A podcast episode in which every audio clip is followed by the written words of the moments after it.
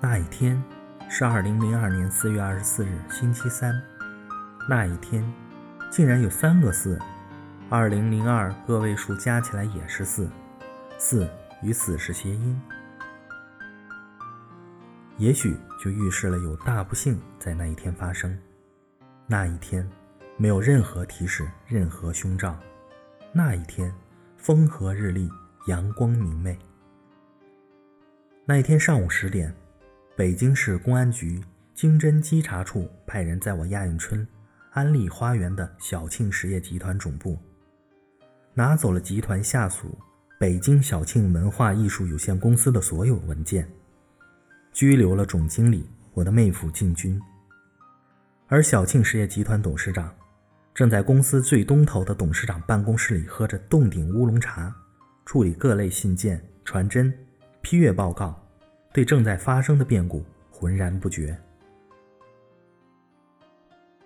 这个董事长就是我。我的小庆实业集团旗下有二十多个公司。那一天前后，文化公司的大部队正在河南焦作影视城披星戴月地赶拍大型历史电视剧《洛神》。当我打开董事长办公室的大门，诧异地看到办公室里布满了穿着制服的办案人员。各个房间都在被搜查，公司职员们坐成一堆呆若木鸡。财务室里，几位办案人员和几位会计分别谈话。从长长的走廊走过去，走过去，我走到最西头的总经理办公室，看到妹夫进军正和几个办案人员在监视下交出公司文件。不关你的事，他们要看一些合同。看到我进来后，静军说：“我们都没有想到，那是后来三年中相互看到的最后一眼。”静军的脸色不好，感觉很紧张。怎么了？有什么事情吗？我问。啊，没什么事儿，您忙您的。有人回答我。我回了一下头，没看到谁在说话，大概是办案人员吧。我注意到他说的是“您”，怀着忐忑不安的心情回到自己的办公室，一个人坐在那里发愣，没有人理睬我。为什么没有人找我打搅我呢？我的办公室里这种从未有过的冷清，使我感觉到发生的事情不寻常。怎么会这样子呢？事情是怎么发生的呢？怎么会到了今天这种地步，而我竟然毫无察觉？有过什么迹象吗？几年来的商海沉浮，我锻炼出了处事不惊的本领。太阳穴一跳一跳的膨胀，脑子却异常清醒。一直以来，我有一个信条：要居安思危，把事情扼杀在摇篮中。摇篮中，摇篮中是什么时候？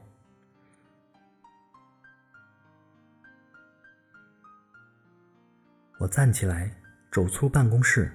公司比刚才更加了乱七八糟，办案人员正在和大家分别谈话。一个干警走过来，自我介绍说他姓朱，旁边人介绍说他是经侦处的朱队长。我可以出去吗？我下午约了人谈事。我问他。可以啊，朱队长回答。我明天要去南昌，有一个商业演出，可以去吗？我问一下。他走到一边去打电话。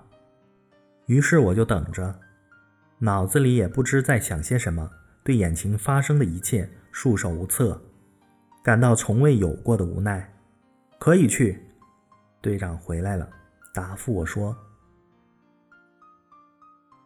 我转身回房间拿了包，和司机小齐穿过层层办案人员，进电梯，下电梯，出了大门。那天。”我的日程和演员温红及他的经纪人蔡欣喝下午茶，谈影视合作的事情。一见面，大家兴高采烈，三个女人一台戏，我们热闹非凡。他们都没有看出我神不守舍，可直到现在，我都不知道当时他们说了些什么。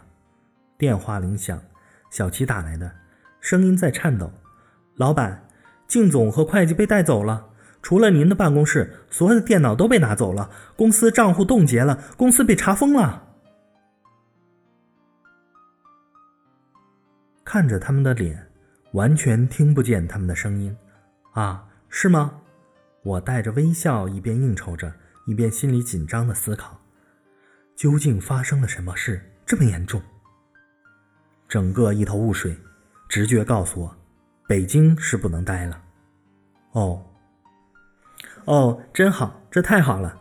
我继续自己聊天的热情。三十六计，走为上策，必须马上离开北京。不，不对，必须马上离开中国，去国外。我们早就被布下了天罗地网，现在是瓮中捉鳖，而我却无知无感，莺歌燕舞。直到今天兵临城下，在我眼皮底下抓走了集团公司总经理，我最亲信的大将进军，我才知道危险降临。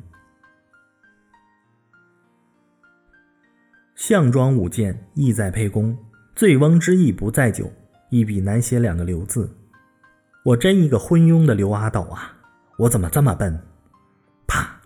我打了自己耳光。朋友诧异的看着我，啊，有虫子。我迅速的笑了一下，大家马上释然了。存亡齿寒，敲山震虎，这一切的目的应该是冲我来的吧？难道他们真会抓我？敢吗？哼！先别横，必须防患于未然，留得青山在，才不怕没柴烧。首先保全自己，才能赢得时间和空间，为自己、为家人、为公司平反昭雪。不然像现在这样，身在此山中不识庐山真面目，云里雾里死都死不明白。总之得赶紧跑，要快，兵贵神速，绝不能坐以待毙。去哪儿？先去法国，我是法国永久居民，去那里不用签证。二十世纪八十年代末，我在法国住过一段时间。我参加了安纳西世界动画电影节。率领中国电影代表团参加了南特电影节、戛纳电影节。一九九七年七月，法国文化部曾邀请我去巴黎，为我举办了刘晓庆个人电影展。法国著名女演员拉芬、好莱坞著名导演罗曼·波兰斯基、著名男演员哈里森·福特、法国文化外交部官员都参加了开幕式。鉴于我对中法文化交流做出的贡献，法国外交部破例在一个月内给了我法国永久居住证。这种特殊待遇在法国这个不移民国家，只有一个俄国小提琴演奏家获得过，我是第二个。我被告知，只要能在法国再待一个月，就可以获得法国国籍，可我拒绝了。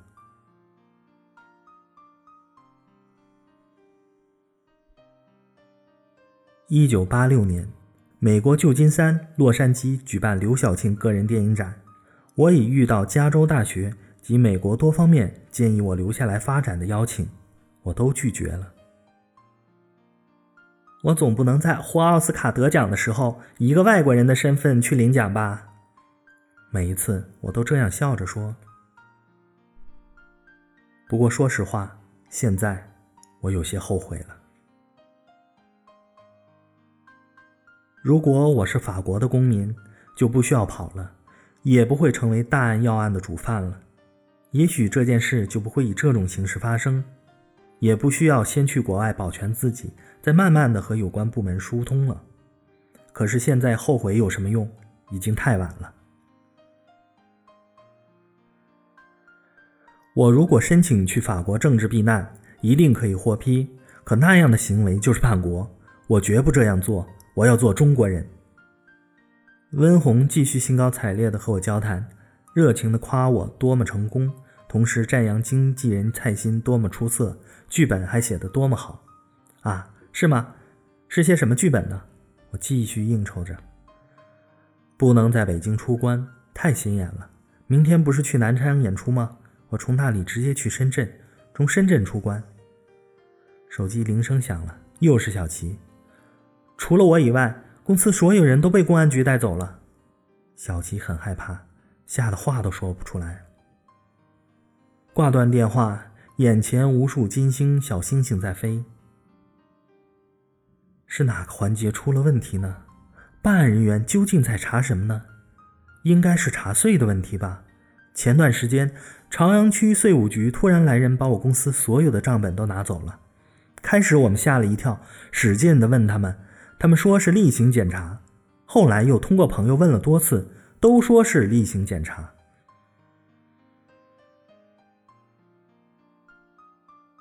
我们想了想，应该没有什么问题。集团只有文化公司注册在朝阳区，拿走的公司账目也是文化公司的。我的公司在朝阳区五百家民营企业中一直是纳税标兵，每年纳的税都在一百万元以上。为此，靖军特地去了税务局，专门询问有关人员：我们公司的账本有什么问题没有？有什么纰漏没有？如果有什么做的不好、不对的地方，请尽快给我们指出来，一定马上改。没问题，没问题。税务局答复说：“你们是纳税模范企业，大家都知道，不用担心，有什么问题会提前跟你们沟通，补上就是了。”我想也是，我们国家的税法一直在修改完善之中，天天都在变化，有什么新政策，有关税务部门一定会向我们宣传、普及税法的。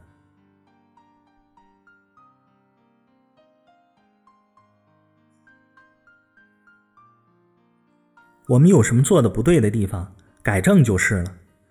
可是这次是不是因为税务问题抓人呢？不会吧？根据我初显了解，是要主观上故意偷税，被有关部门指出，还死不认账，三令五申仍然拒交税，甚至发动暴力事件，形成恶性抗税行为，才会抓人。我们从来没有偷过税啊，也绝对没有税务部门给我们普及过税法。指出了不足，仍然态度恶劣，坚决不交的，我们还三番五次的主动去问，每次都还表扬我们，而且从来也没有听说过谁因为税务问题被抓起来关进去的呀。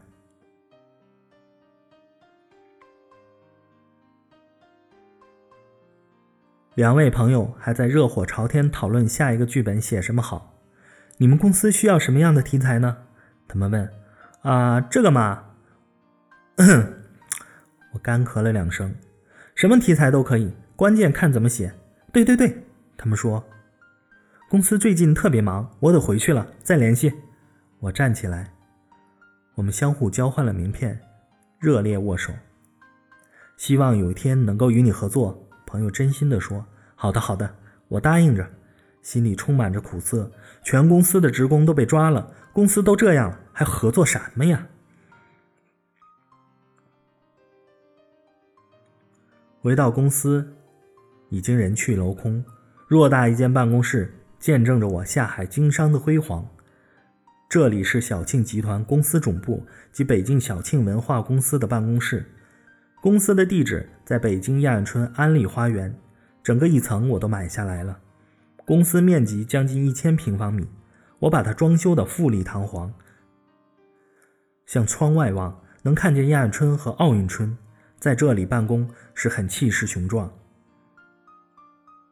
闲暇之余，我时常在公司里来回踱步，摸着桌子椅子，想到我一个四川来的小丫头，只身闯荡北京，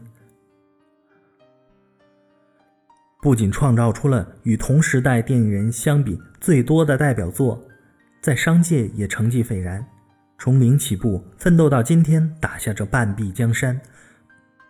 都是我这个被世界誉为漂亮的女人创造出来的，心中充满自豪感。我从没有抱过什么大款，也没有抱过哪条大腿，靠自己的双手创造财富。父母评价我为爱国、爱家、爱事业，就像一个律师说过的那样：一个女人，一个漂亮的女人，靠自己双手做事还能纳税，说明她成功，不仅挣了钱，还向国家交钱。就凭这一点，我们就应该尊敬她，爱戴她。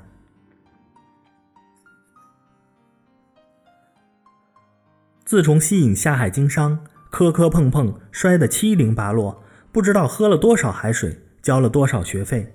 演戏是感性思维，做生意是理性思维。所以有一种说法：在一定意义上，越是出色的艺术家，越不是一个成功的商人。而我却用实际行动打破了这个规定。我连续两年被美国福布斯杂志列为中国富人榜，我被报纸头版标题誉为第一老板，我入选世界五位杰出女性，我获得了克林顿总统亲手颁发的亚美洲杰出成就奖，我成为几乎所有女性的偶像，她们佩服我，希望过上我这样不靠男人。不养他人鼻息的生活，成为自立自强的成功者。而在男性世界，谁都认为我是一个不可小觑的人物。可是现在，我一个人站在宽广辽阔的办公室大厅中，满目苍凉。景军、小红，你们在哪儿？他们会把你们怎么样？胆子都吓破了吧？坐上车。我和小琪都无语，去玫瑰园吧。我说，车子开动了。